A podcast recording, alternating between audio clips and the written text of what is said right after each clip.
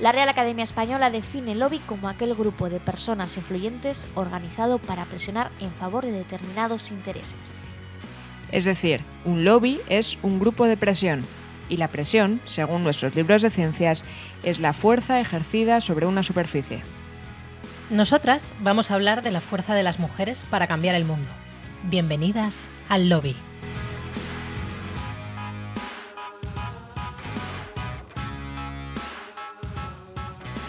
Hola a todas, bienvenidas un día más al Lobby Feminista. Hoy vamos a hablar de violencia machista y para ello tenemos con nosotras a Ana Gómez Plaza. Ella es psicóloga, es especialista en violencia de género y es la coordinadora del estudio realizado para la Delegación de Gobierno para la Violencia de Género que tanto se estaba comentando estos días. Hola Ana, ¿qué tal? ¿Cómo estás? Hola, muy bien. Bienvenida al Lobby. Eh, bueno, eh, hace unos días se publicó el estudio que vamos a comentar hoy con Ana sobre el tiempo que tardan las mujeres que son víctimas de violencia machista en verbalizar su situación. Y según hemos leído en una información publicada por Europa Press a finales del año pasado, del total de mujeres asesinadas por violencia de género en 2018, menos del 30% habían denunciado. ¿Por qué sucede esto, Ana? Bueno, es la pregunta del millón. a ver, sucede por, por las características de la violencia de género. Es decir, eso es consecuencia de, mm, vamos a ir simplificando, pero por ejemplo, de las condiciones que genera la violencia de género en la víctima. Las mujeres cuando, cuando sufren violencia de género entran en un proceso de mm, dependencia emocional del maltratador y por tanto eh, esta dependencia emocional y todo lo que el maltratador va usando para dominarlas, controlarlas, y machacarlas, em, va haciendo que ellas vayan teniendo mm, cada vez menos capacidad para decidir, menos capacidad para objetivar la situación y por tanto cada vez va siendo más difícil que denuncien. Entonces, digamos que es una pescadilla que se muerde la cola tremenda, porque cuanto más avanza la violencia de género, que como es un proceso cada vez más dura, más agresiva, más eh, con un grado de violencia mayor, la mujer está cada vez peor y por tanto cada vez está menos capacitada para salir de ese infierno. Entonces por eso el,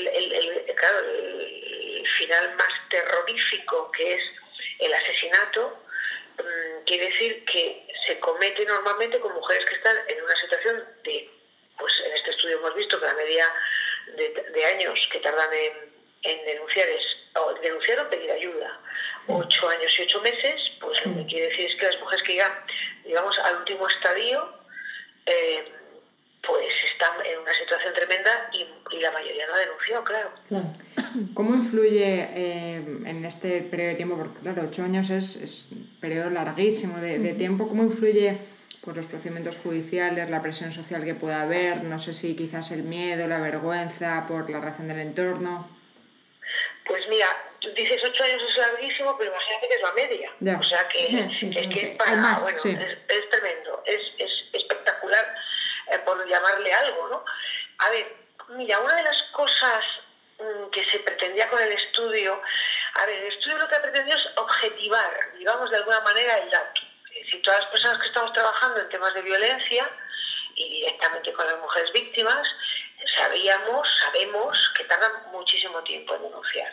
Entonces, mm, la delegación del gobierno para la violencia de género, el estudio, lo que con él quería un poco poder manejar un dato, em, ponerle nombre, digamos, ¿no? Hablamos de una media de 8 años y 8 meses, bueno, pues esto nos sirve un poco para que las personas que no conocen esta, eh, este asunto, pues lo, lo vean como más claro.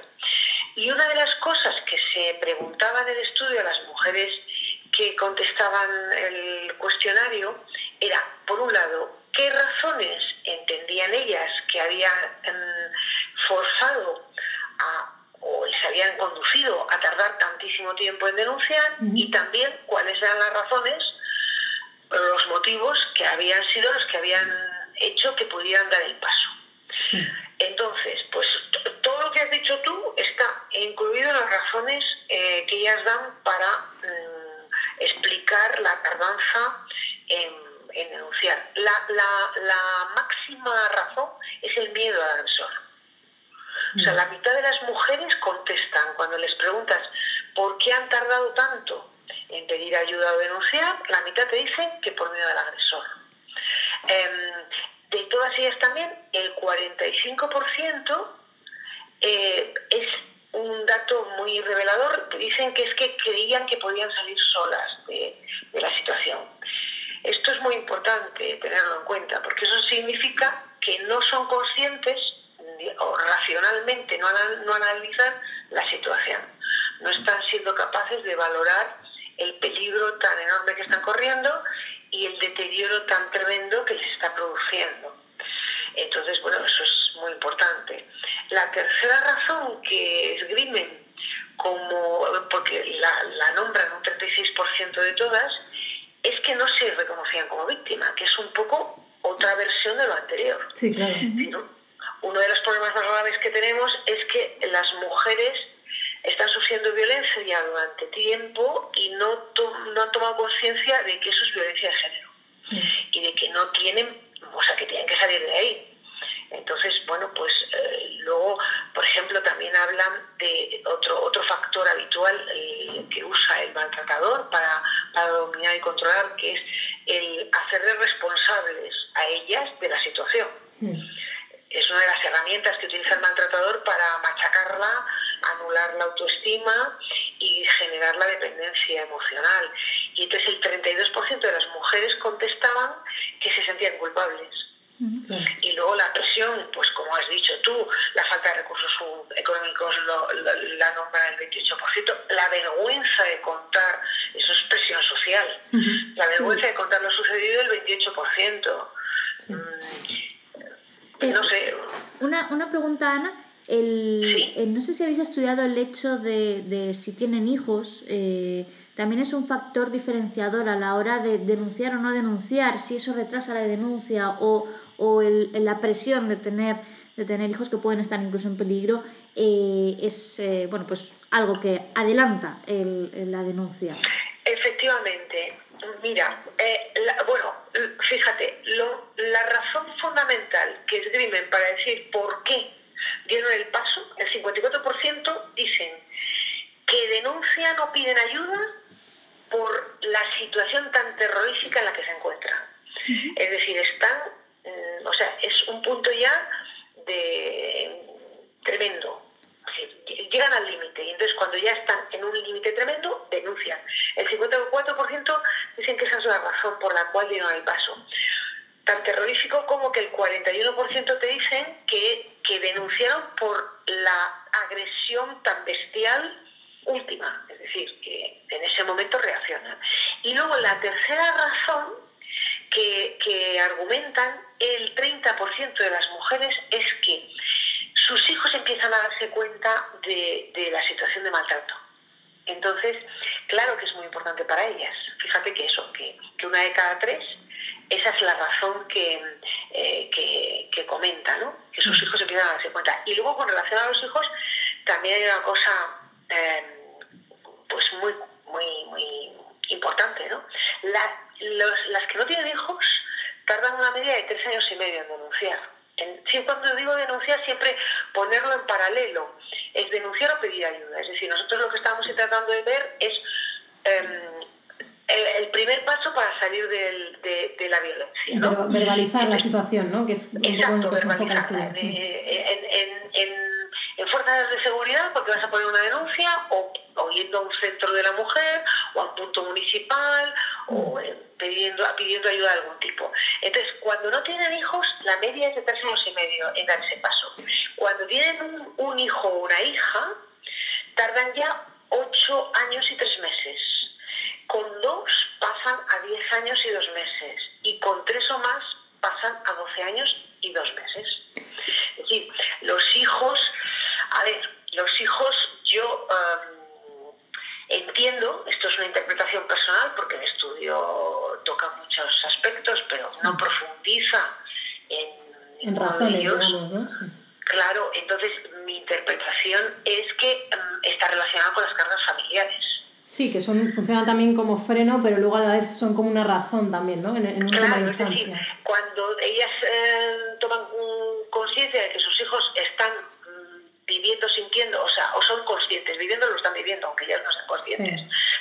empiezan a darse cuenta de que sus hijos se están dando cuenta, es al revés, un mecanismo que les ayuda a salir.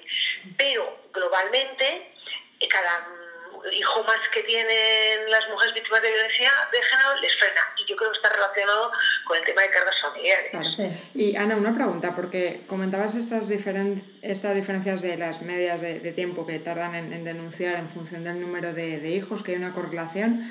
Eh, ¿Qué otras correlaciones encontrasteis, por ejemplo, en cuanto al perfil de edad o perfil socioeconómico o el perfil de estudios? Bueno, a ver, una cosa que quiero aclarar antes de entrar en ello es que el estudio no ha, no ha profundizado en correlaciones, ¿ok? Eso es importante que lo tengamos en cuenta.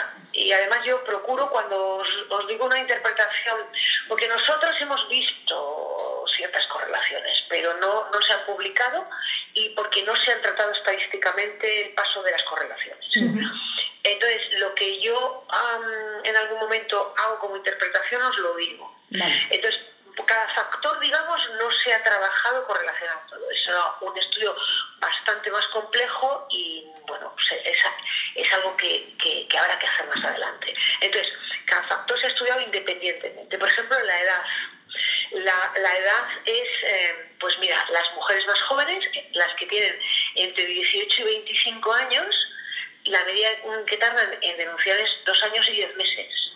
Va aumentando em, progresivamente con relación a la edad. Y, bueno, lo que es mm, absolutamente impresionante es que las mujeres de más de 65 años de media tardan 26 años y 3 meses.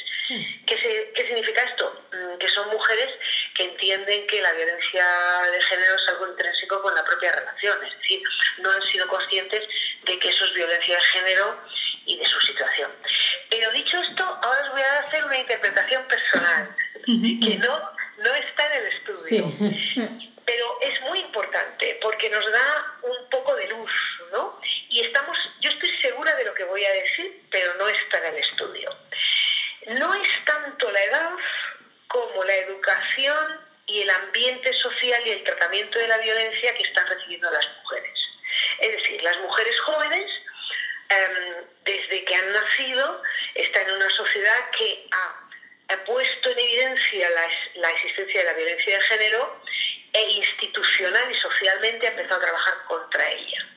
Y entonces están recibiendo unos mensajes que les hacen que estén más preparadas para detectar la violencia y más capacitadas salir de, ella antes. Mientras que las mujeres mayores, eh, cuantos más años tienen, más años han estado mm, viviendo en una sociedad que no las ha ayudado, ni empujado, ni apoyado, eh, cuando eran muy jóvenes, contra la violencia de género. Es decir, no podemos pensar que es una cuestión de edad así. Sí. o sea, porque tienes 18 años, reaccionas antes y cuando tienes 40 reaccionas más lenta. No. Es, que las mujeres de 40 han tenido una educación y, unos, y, una sensibilización social de menor mm, intensidad que las mujeres jóvenes. Entiendo que también hay, por lo que dices, una evolución ¿no? de la sociedad. Eh, bueno, recordamos muchas veces aquel eh, terrible sketch de martes y 13 de principios de los 90, lo de mi mareo me pega, que hoy en día pues sería eh, inimaginable, yo creo, en una sociedad la española. Claro, efectivamente. Por eso, a ver, yo digo que en este estudio hay un mensaje positivo sí puede haber alguno, pero hombre, el conocimiento siempre es positivo. Los problemas se resuelven con mayor conocimiento, es decir, un estudio de investigación es siempre útil. Pero tiene también una parte de interpretación positiva, que es que quiere decir que vamos por el buen camino. Es decir, a mí estos días había muchas veces que me han preguntado, ¿eh? entonces, ¿esto qué significa? ¿Qué estamos haciendo? ¿Para qué estamos eh, trabajando? ¿Para qué estamos invirtiendo? ¿Es que esto no se va a acabar nunca? ¿Es que no somos capaces de resolverlo? Bueno, pues la verdad es que eso es una parte de visión que, que, tienes mm, esa sensación. Pero mm, lo que hay que pensar es que si las mujeres jóvenes están reaccionando con una media de dos años y diez meses, quiere decir que el trabajo que están haciendo las instituciones, las asociaciones y la sociedad va por el buen camino y estamos consiguiendo una sensibilización mayor, una mm. cooperación mayor, un apoyo mayor. Esa es la parte. Por supuesto, hay, hay, un, eh, hay un papel social muy importante y hablabas del conocimiento como para combatir el, el problema, ¿no? Pero sin embargo el estudio eh, también nos muestra que las mujeres con estudios de doctorado máster son las que más tardan en denunciar esa situación. ¿Qué razones específicas hay para esto? A ver, vuelvo a ponerlo, soy muy pesada, pero quiero que, esto sea todo algo cierto, ¿no? No lo sabemos porque el estudio no ha profundizado en ello. Entonces, lo que yo voy a decir ahora es interpretación. Primero, claro una cosa. El estudio son 2.200 entrevistas. Eh, perdona, no son 2.200, son 1.220. Perdón, 1.220. Que es un número estadísticamente significativo para los resultados globales. Hmm. Pero evidentemente el número de mujeres con estudios superiores y máster era infinitamente más pequeño que otros grupos con otros niveles de estudios. Con lo cual es muy posible que ese dato mm, habría que mm, profundizar en él a lo mejor con un número mayor de eh, cuestionarios a mujeres con ese nivel de estudio. Pero dicho esto, yo ahora voy a hacer una interpretación personal. Hmm. A ver, mm, todas lo sabemos también, no hay perfil de mujer maltratada, no hay perfil de víctima, como de maltratadora. Esto cuesta entenderlo, pero es real, porque es un problema social. Sí. No se nos puede olvidar que no estamos hablando de un problema individual y personal, eh, sino de un problema de una sociedad que lo arrastra desde toda la historia de las relaciones entre hombres y mujeres, que lo, hemos recibido em, después de miles de años y que nos hemos enfrentado a él hace tres días. estamos hablando de toda la historia de la humanidad, estamos hablando de que hace tres días. Entonces, dicho esto, eh, como no hay diferencias, eso te lo dicen los estudios, por ejemplo, a nivel mundial de la ONU, dice, en todos los países, en, todos los niveles sociales, en todos los niveles económicos, en todos los niveles culturales, en todos los niveles de formación hay violencia de género. Eso lo decimos como una coletilla. Hmm. Lo que ocurre es que seguimos pensando que no puede ser, ¿no? O sea, que debe de haber algo que nos salve, entre comillas. Cuando vemos estos datos, claro, te chirrían y dices, bueno, ¿cómo puede ser? A ver, mi interpretación es que una de las cosas que tampoco está en el estudio, pero yo os lo digo como persona que está en este mundo de la, de la violencia, por decirlo de alguna manera, por lo menos desde el lado de intentar luchar contra ella, em, una cosa de las que sí sabemos es que en las clases sociales altas está súper oculta la violencia de género. ¿eh?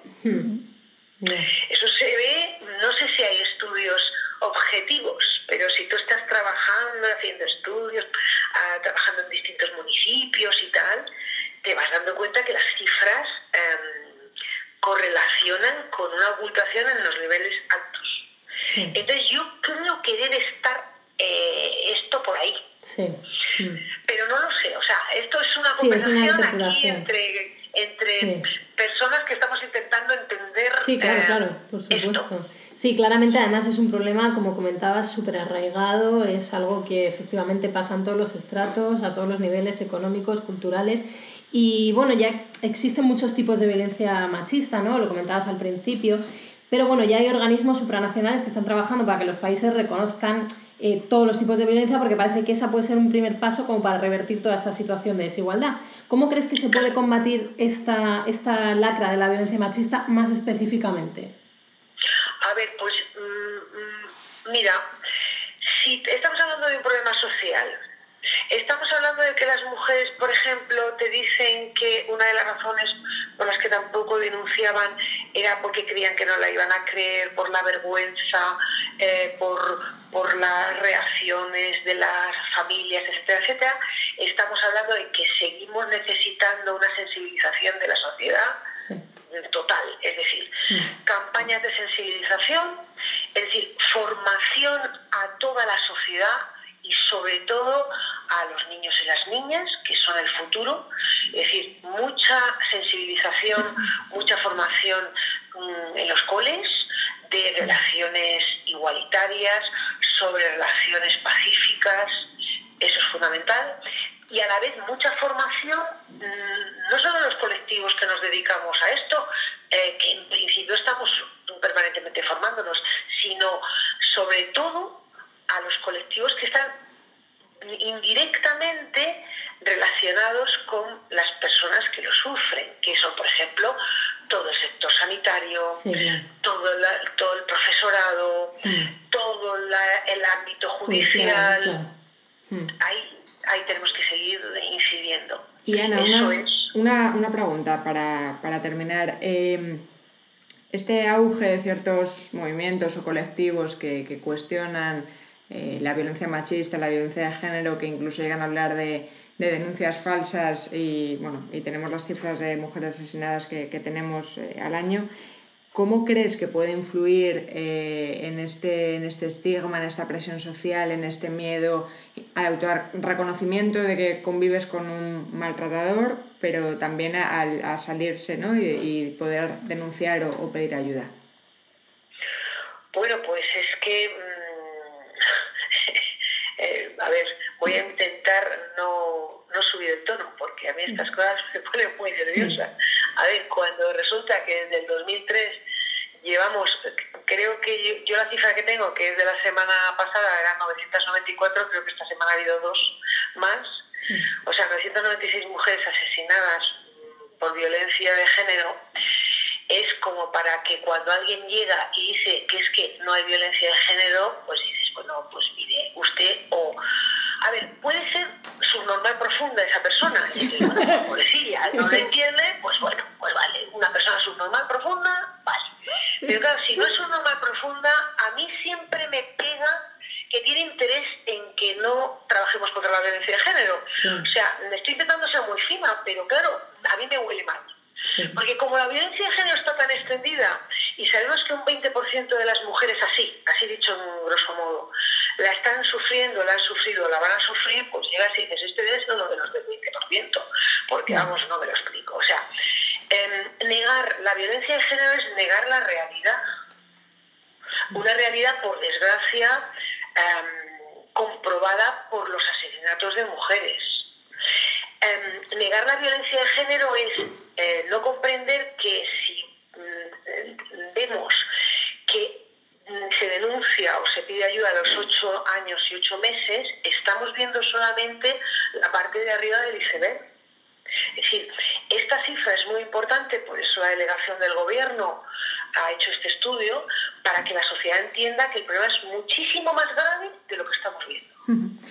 ¿Y, habéis visto en algún punto si hay una cierta involución? O sea, ya de esta tardanza de, la media de ocho años que nos comentabas, si eh, puede haber incluso más retrasos o estáis viendo algún tipo de más retrasos de que por esa presión social o por ese, esa falta de autorreconocimiento de que eres una víctima de, violencia machista. No sé si...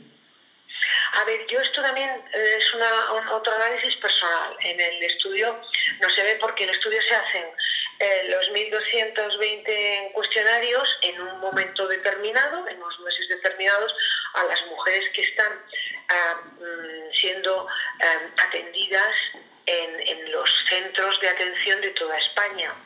Entonces, bueno, es una foto digamos, eh, tomada a ese colectivo que es representativo.